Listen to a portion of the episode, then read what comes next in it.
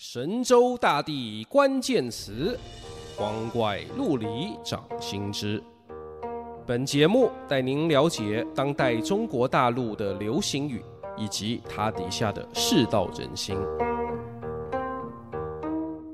话说，兄弟，我大学和研究所主修的是中国近现代史啊，今天我就发挥一下本职学能，讲一讲史学方面的流行语。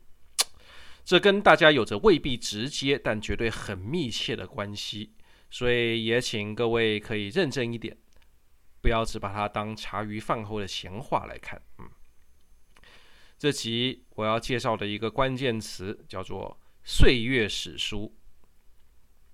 岁月史书是什么呢？它是两千年到零五年的美国动画《成龙历险记》（Jackie Chan Adventures） 啊，香港叫成龙小子。在某一集中的一件神器啊，对啊，当美国当年出了一系列以成龙为原型的功夫奇幻动画，一共做了五季，九十五集。大陆和香港有播，台湾不知道有没有播过。总之，台湾人知道这部动画的比较少。那岁月史书有什么神力呢？设定上是说，它记载了这个世界上一切的历史，而且它内容是可以修改的。一旦你修改了书上的内容，真实的世界也会随之改变。啊，我们知道在现实世界里已经发生的事实不会改变，然而这部动画里的岁月史书却有着将史实也一起改变的神力。啊，这就像以前各种玩时空穿越改变过去的作品那样，只是更为直接。然后就在最近几年，也不知道是谁开始的。在简体中文互联网上，就有人把“岁月史书”翻出来，成为了一个可以当动词用的名词，用来描述各种篡改历史、洗白黑历史，乃至歪曲史实、曲学轲事的行为和作品。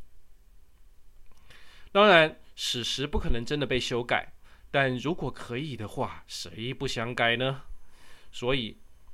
岁月史书这个词啊，可以特别突出地描述这种欲望、这些心态，这便比以前直说你造假历史之类的更具嘲讽性和批判性。特别是啊，有些事情还没过几十年呢，很多当事人都还健在，甚至像新冠疫情三年，大家都还记着。那有人就开始胡扯，开始争功诿过，或单纯为了打嘴仗，就一味吹捧官方政策啊，都怪谁谁谁才出问题，或者反过来片面强调各种错误，抹杀官方政策中有效的部分。嗯，当出现这种情形的时候，你就很可能会在评论区看到这样的一句话：“哟，这就开始岁月史书了。”啊。感觉到了吗？这个嘲讽性，这样的阴阳怪气啊，这味儿够冲够强。那么近年的大陆地区有哪些值得一提的岁月史书案例呢？那这就，太多了，一集讲不完。本集我们就先讲一个最重要的反岁月史书。二零一三年习近平上台后提出的两个不能否定。它全句是不能用改革开放后的历史时期否定改革开放前的历史时期，也不能用改革开放前的历史时期否定改革开放后的历史时期，啊，或者换句话说，不能以前三十年否定后三十年，也不能以后三十年否定前三十年，啊，这有点绕口，大家忍一下啊。他会讲出这样的话，当然是因为那个时候从民间到党内。都有着这样互相冲突的思潮。这里我们就要从改革开放这个节点开始讲起。一九七六年文化大革命结束，中国大陆全民包括共产党都深受其害。于是，一九七八年，邓小平开启改革开放，也组织全党对历史问题作出决议，将文革定为严重的酌情错误。也对毛泽东做出了七分功三分过的历史评价。在那之后，八十年代整个文艺界、思想界的风潮都是反思、揭露之前三十年出了多少冤假错案，多少假大空的口号和运动，乃至探讨啊中国的体制、中国的文明到底出了哪些问题，希望后人绝对不要再犯文革这种错误。中共党内啊，也是改革派占到了主流，保守派不得人心。以邓小平为首的改革派提出的路线，名叫“有中国特色的社会主义”。这个词是一九八二年提出的，强调实事求是。事实上，它就是逐渐转向国家资本主义，但不是一下子就照着某一套去改，而是摸着石头过河，一步一步来。而在转型的过程中，发生了大量腐败和浪费的问题，而且随着国门打开，很多人走出去看到了当时的西方是多么发达。八八年两岸开放探亲，我们这边回去探亲和过去旅游经商的人也造成了相当的冲击。于是啊，中共在意识形态领领域的基础越来越不牢靠，而民间的各种不满与向往，发展到最后，当然就是要求民主化，要求结束一党专政。乃至全盘否定前三十年的路线和历史，这便是中共不可能接受的了。于是，一九八九年的学生运动，尽管中共高层中也有赵紫阳这样同情学生的人，但他们一方面不可能接受这些终极的诉求，一方面也控制不了学生。后来就是邓小平断然下令镇压，视为六四天安门事件。六四这一镇压，结束了八十年代所有理想主义色彩的探索。然而稳住局面以后，邓小平并没有再多搞清算斗争或让保守派再度上台，而是拉了江泽民来接总书记。然后在一九九二年南巡讲话的时候，说出了坚持改革开放不动摇。这个信号开启了全民向前看的时代。年轻人不要想着搞政治了，去挣钱吧。经济发展的确可以掩盖政治体制的问题，特别是两千零一年中国大陆加入 WTO 以后，成为世界工厂，开始急速发展。到零八年北京奥运的时候，已经相当强大。然而，历史在这时候再次来到了一个转捩点。二零零八年还发生了什么事呢？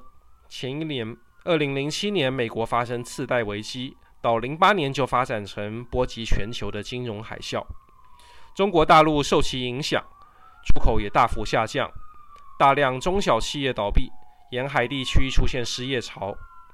为了应对危机，胡锦涛温家宝政府在年底提出了四万亿投资计划，大放水，扩大内需。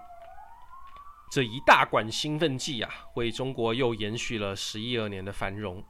而也带来了深重的隐患、后患。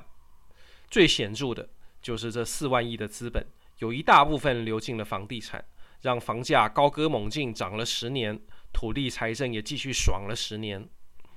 啊，相对的，还没买房上岸的工薪阶层就被压得越来越透不过气。于是，民间也有越来越多人对改革开放以后的路线提出批判。甚至有年轻人开始向往毛泽东时代，觉得那时候比较平等，比较纯粹，至少是真正在实践共产主义的理想。这就是所谓的以前三十年否定后三十年。他们成为了新一辈的左派，也可以成为网左、网络左派。现实中没什么能量，但在网上因为能够抓紧马克思和毛泽东这几块神主牌。所以总也能有一定的存在感。与此同时，在改革派、自由派这一边，那几年《南风窗》之类的杂志经常能够看到一类标题，就是“改革进入深水区”。啊，改革开放三十年来，容易改的改了，容易出成果的，好处明显，坏处不归我管的，呃，差不多都已经改了。剩下都是错综复杂的，动辄会动到政治体制核心的问题。但是如果不改，以后只会越来越难改。那为了进一步呼吁和推动改革，或者单纯一点，为民间、为学界争取更多言论自由，不少人讨论现当代史，也就持续着以后三十年否定前三十年这个基调。这两种论调啊，表面上是彼此冲突的。内核也是南辕北辙的，但他们有一个共同的基础，就是都对现状不满。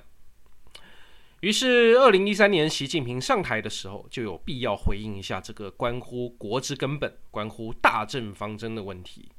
那他的答案是什么呢？他的答案当然就是：你们都别吵了啊！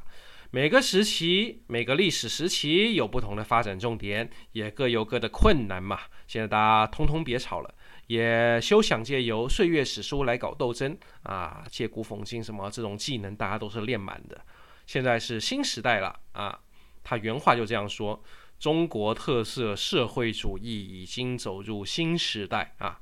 新时代就是习近平时期的正式名称，你甚至可以将它视为一个年号。二零一三年是新时代元年，一九年新时代七年，然后二零二零年改元新冠，今年二零二三年再改回来啊！新时代十一年，新时代就会有新做法！”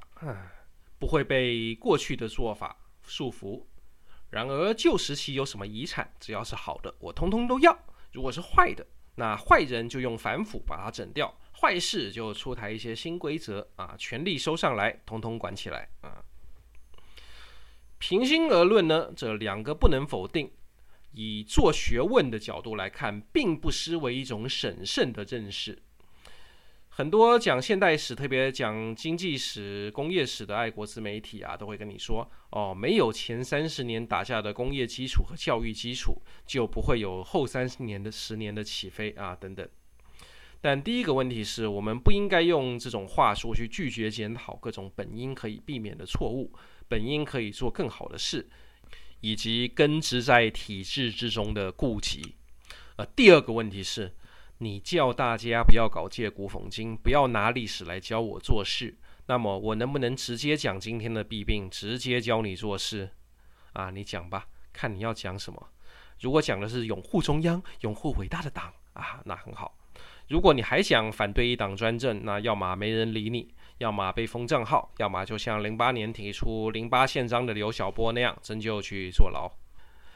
而从现实中左右之争的角度来看啊。两个不能否定的表态，事实上是偏袒了左派，因为从一九八九到二零一二年，中共在意识形态领域都只能采取不争论和自说自话的手势，民间舆论、文艺，包括网络小说，也都是偏向民主自由者居多。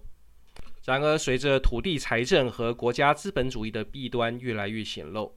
网络左派的声音也渐渐大了起来，并且找到了一个流量密码，就是顺着民怨，高举毛泽东思想旗帜，拥护中央，把资本和自由派打成海外敌对势力、金融帝国主义的买办啊，要搞颜色革命来的啊！这样一派呢，有着这样一个在政治上正确而且安全的发声地位，声量也就越来越高。虽然领导说不能以前三十年否定后三十年，但是，诶，我不否定后三十年，我否定想借后三十年来反党的那种人，总可以吧？啊，当然可以了，大大的可以。于是就在这样的舆论氛围下，这十年我们可以看到越来越多为毛时代翻案、为计划经济翻案，甚至为文化大革命翻案的文章。说文革是毛为了对抗党内日渐牢固的官僚主义的最后一搏，云云。有些呢也不无一定的依据和道理，但这些文章的根本目的，既然大多都不免是输出情绪、输出观点啊，或批判斗争，那其所列举的事实及其所提出的解释，也就难免片面，然后或许就被人用自己或父辈、祖辈的记忆来打脸。也就是在这样的形势之下，“岁月史书”这个词开始流行起来了。神州大地关键词，光怪陆离，掌心之。我们下集继续。